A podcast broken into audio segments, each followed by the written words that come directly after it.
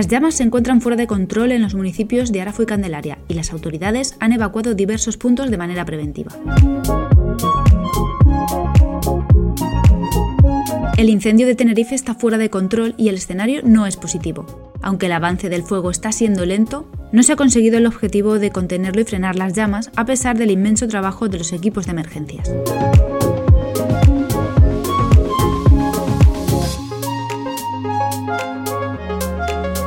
Con estos titulares abrían los reportajes del día 16 de agosto del 2023 con la noticia del incendio forestal de los municipios de Arafo y Candelaria, en la isla de Tenerife. Bienvenidos a un nuevo episodio. Yo soy Ana y esto es con GDGO.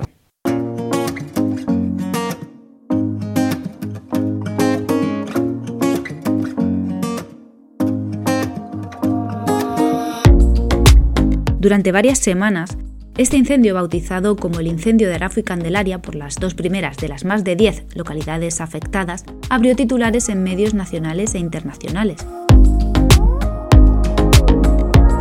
Siendo un incendio de los llamados de sexta generación y a pesar de que han pasado varias semanas y ya no se habla de él, fue una noticia con un importante impacto y sí me parecía necesario recuperarla. Y esto no lo voy a hacer sola. Para volver a poner la noticia de nuevo en la red, he pedido ayuda a Marcos Ruiz Abad, el biólogo detrás de El Socioambiental.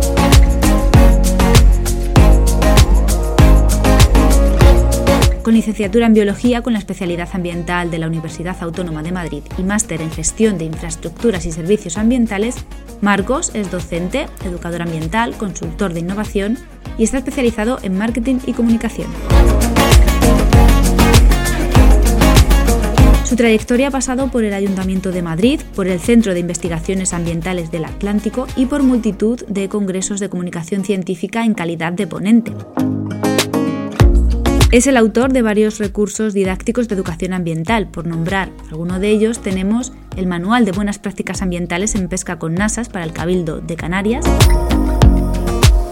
el cómic educativo Patrullas Ambientales y la guía para la visita del vivero municipal del Ayuntamiento de Madrid, un vivero que está situado en la Casa de Campo. A finales de 2020 comenzó un nuevo proyecto de educación ambiental en redes sociales bajo el nombre con el que le he presentado antes, el socioambiental. Por último, y no por ello menos importante, Marcos es compañero mío en la organización del festival Pine of Science aquí en España. Con esta extensa trayectoria no tenía por menos que invitarle aquí, a los micros de ConGDG.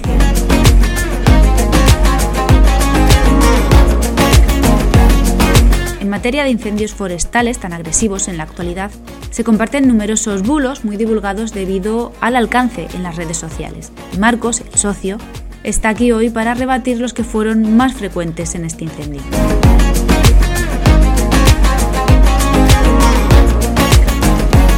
Hola, ¿qué tal, Belén? Bueno, antes que nada, muchísimas gracias por tu invitación, que me hace mucha ilusión participar en el podcast con GDGO, aunque sea para hablar de un tema tan doloroso como este. Durante el tiempo que ha durado el incendio se han compartido muchos bulos de índole política, económica, de usos del suelo, etc. Pero me voy a centrar solo en algunos de ellos para no hacerlo demasiado largo y porque quizás son los más recurrentes en este tipo de desastres. Primero, por ejemplo, la pinocha, que no se recoge. Está prohibido recoger la pinocha. Este es un bulo muy extendido desde hace tiempo. La pinocha, las acículas de los pinos, antiguamente se recogían de manera libre por parte de agricultores, ganaderos, etc., ya que tenía bastantes usos. Ahora esta recogida se ha regulado, no se ha prohibido. Basta con pedir permiso a la administración correspondiente, al ayuntamiento o al cabildo, dependiendo de quién sea el titular de los terrenos donde se quiere recoger y dependiendo de la zona en la que estemos y de las necesidades del PINAT que gestiona la Administración, te dirán las zonas en las que puedes recoger y cuánto. Es una manera de controlar la recogida, las zonas y las cantidades, ya que la pinocha es importante para el suelo del pinar, no la podemos coger toda. Bulo número 2.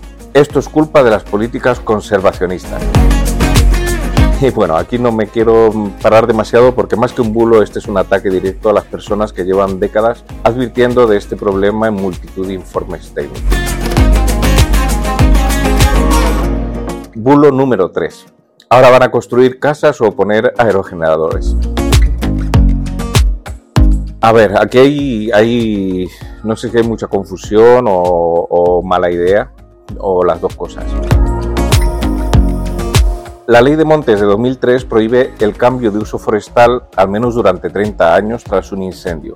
Si bien en 2015 se añadió un artículo que permite a las comunidades autónomas y al Estado acordar con carácter excepcional el cambio de uso forestal, pero esto exige que concurran razones imperiosas de interés público de primer orden y en este sentido eh, construir un chalet o una urbanización no entra en interés público. Si le das vueltas, nunca mejor dicho, podrías decir que los aerogeneradores sí podrían entrar en esto de interés público, pero se descarta una relación entre los incendios y la construcción de parques eólicos porque la construcción de aerogeneradores no requiere un cambio del uso del suelo, que podría pasar en esta norma de carácter excepcional y la gran mayoría de ellos están instalados sobre suelo forestal. La última modificación de la Ley de Montes, aprobada el 1 de agosto de 2022, si no recuerdo mal, en el Consejo de Ministros, no afecta a estas cuestiones. Bulo número 4. La solución son los hidroaviones. Se dicen los hidroaviones son los eh, aviones anfibios. Aquí hablar de una sola solución puede ser demagógico, pero una muy importante es duplicar los presupuestos en prevención de incendios respecto a los de extinción. Como bien dicen los expertos, los incendios se apagan en invierno. Además, dada la orografía de Tenerife, los aviones anfibios tienen más dificultad para trabajar y alcanzar los focos activos. Para este trabajo son mucho mejores los helicópteros. Llegan mejor a los focos y pueden coger agua en piscinas y embalses de riego cercano. No tienen que ir a la costa para recoger agua salada. Además de que estos aviones necesitan unas características muy concretas para poder cargar, unos 100 metros de espacio libre y oleaje de menos de un metro. Eso sin tener en cuenta que apagar un incendio con agua salada, dependiendo de las cantidades de agua y el número de descargas en un mismo lugar, podría cambiar la salinidad del suelo y que no puedan crecer determinadas especies vegetales. También te dicen, pues cuando vienen a ayudar desde la península, vienen aviones, no helicópteros. Eso es porque son mejores.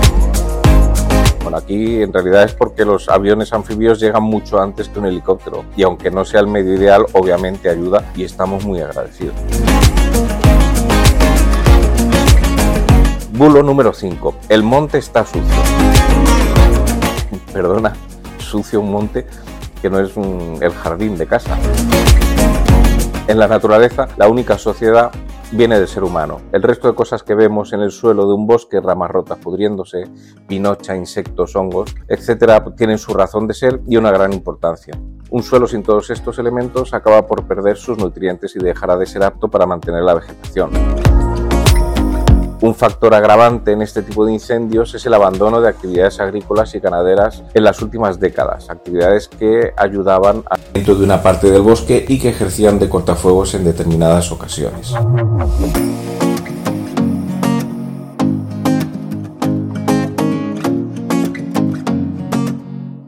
Tenemos la suerte de contar con Marcos también porque es una de las personas que lo vive bastante de cerca. Además que con sus conocimientos pudo compartir todos estos datos que ha contado.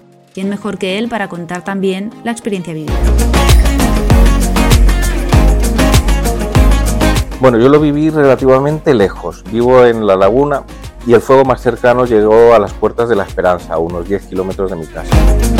Aún así, todas las mañanas miraba hacia el Monte de la Esperanza a ver si había llamas activas o no, a comprobar la dirección del viento por si podía abrir las ventanas de casa y dejar salir a los gatos al patio y a barrer el patio y la azotea de cenizas, trozos de corteza y pinocha quemada que traía el viento. Y por la noche la imagen que veía era bastante estremecedora, con el cielo rojo, anaranjado y la silueta negra de los montes. Como todos los días, también consultaba la prensa, redes, a ver cómo iba la cosa y en la medida de lo posible ayudaba a desmentir bulos. Alrededor del tercer día tuve que dejar de hacerlo porque empezaba a sentir que me afectaba demasiado.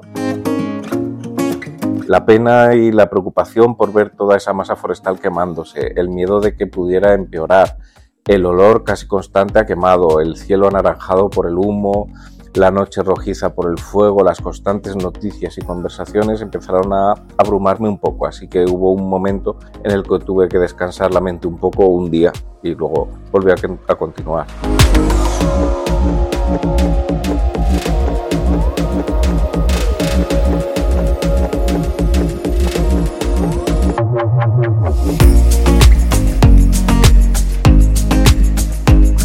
El área de la gestión del riesgo de desastres, sobre todo actualmente que peca bastante de carácter de prevención, uno de los puntos fuertes tras ocurrir el desastre es la reconstrucción, la recuperación y la restauración del espacio afectado. Como es un ámbito, este de la gestión de riesgos en el que ando yo metida, le he preguntado a Marcos que nos cuente el estado de las estrategias de recuperación o si por lo menos se empiezan a oír.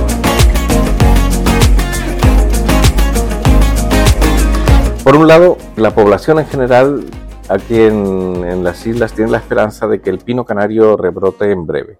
Y es verdad que algunos lo hacen, pero es posible que los ejemplares más adultos no lo consigan. Hay que tener en cuenta que alrededor del 13 de septiembre se dio el incendio por controlado, pero no se ha extinguido en su totalidad. Ahora preocupa mucho el fuego latente en el subsuelo. Este tipo de incendio es muy peligroso porque puede generar nuevos conatos y es difícil de encontrar y extinguir. Se pueden encontrar las zonas con cámaras térmicas, pero es muy arduo y peligroso para el personal de extinción y es posible que todavía dure semanas o meses, hasta que se produzcan las suficientes precipitaciones y saturen el suelo. En cuanto a estrategias de recuperación, todavía no he visto nada específico al respecto. Bueno, sí, He leído que se están realizando labores de estabilización del suelo para evitar su erosión y pérdida de cubierta de nutrientes. Por lo que sé, se están evaluando los daños a la biodiversidad. En cuanto al incendio en sí, según he observado de lejos y en las imágenes de los medios, me da la sensación de que sobre todo se han visto afectadas las copas de los árboles, troncos y zonas de matorral, y en algunas zonas, con fuego más, más devastador, también el suelo hay que esperar a los resultados de evaluación por parte de sus responsables. Una buena noticia que, he leído es que ya se ha visto cómo parte de la fauna, sobre todo aves, están regresando a algunas zonas afectadas, pero creo que todavía es pronto para hablar del tema recuperación. Según he leído de algunos responsables, entre un 35 y un 40% de las hectáreas resultaron quemadas por fuegos más intensos y devastadores, mientras que en el resto de las más de 14.000 hectáreas calcinadas, las llamas no han sido lo suficientemente voraces como para acabar como se temía con todo el mundo. Esto quiere decir que probablemente estas zonas menos afectadas puedan recuperarse en pocos meses. El problema es que nos solemos fijar solo en los árboles y matorrales, quizá pero el ecosistema que forma un pinar es muchísimo más que eso. Las zonas en las que se ha afectado al suelo, a su microbiota, a los hongos, etc., probablemente tardará más en recuperarse si consigue hacerlo completamente.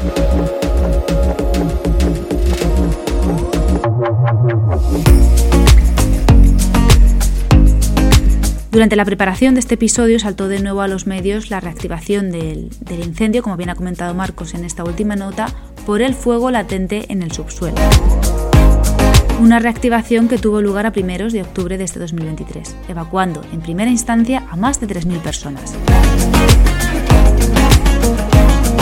Debido al viento y a la ola de calor que sufrieron las islas en esas semanas, se reactivaron también otros frentes.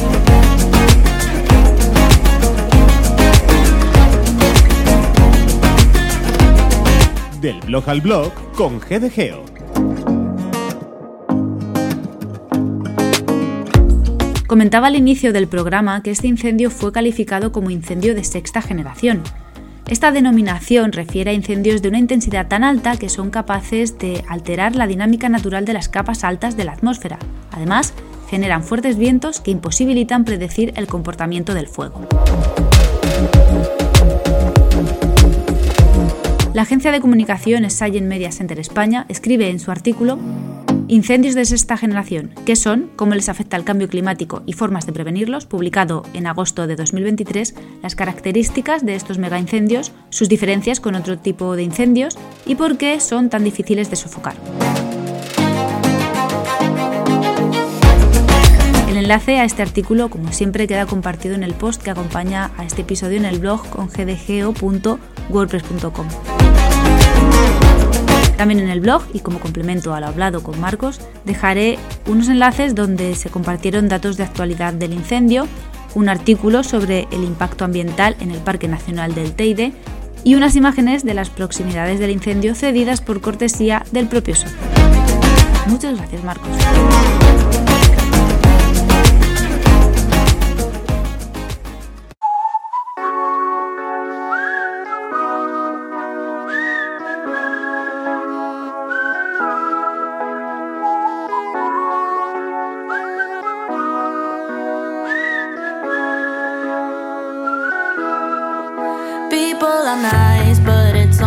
Muchas gracias por tu invitación, Belén, y la próxima espero que sea para hablar de un tema un poquito más alegre, ¿vale?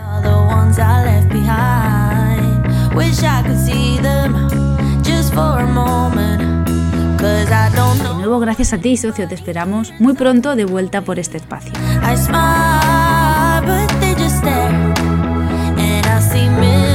Y aquí cerramos un episodio más que ha sido posible gracias a Podcastidad, la red de podcast de ciencia, medio ambiente y naturaleza. Un saludo a Iván Pachi, la voz locutora que abre la sección del blog al blog. Y como siempre, el blog que da forma a este contenido con gdgo.wordpress.com en el que comparto textos, programas, otras colaboraciones y los datos de contacto. A Marcos y a mí nos encantaría seguir comentando aspectos importantes sobre toda esta información compartida en el episodio, así que esperamos vuestras aportaciones en los comentarios y en redes con la etiqueta con GDG.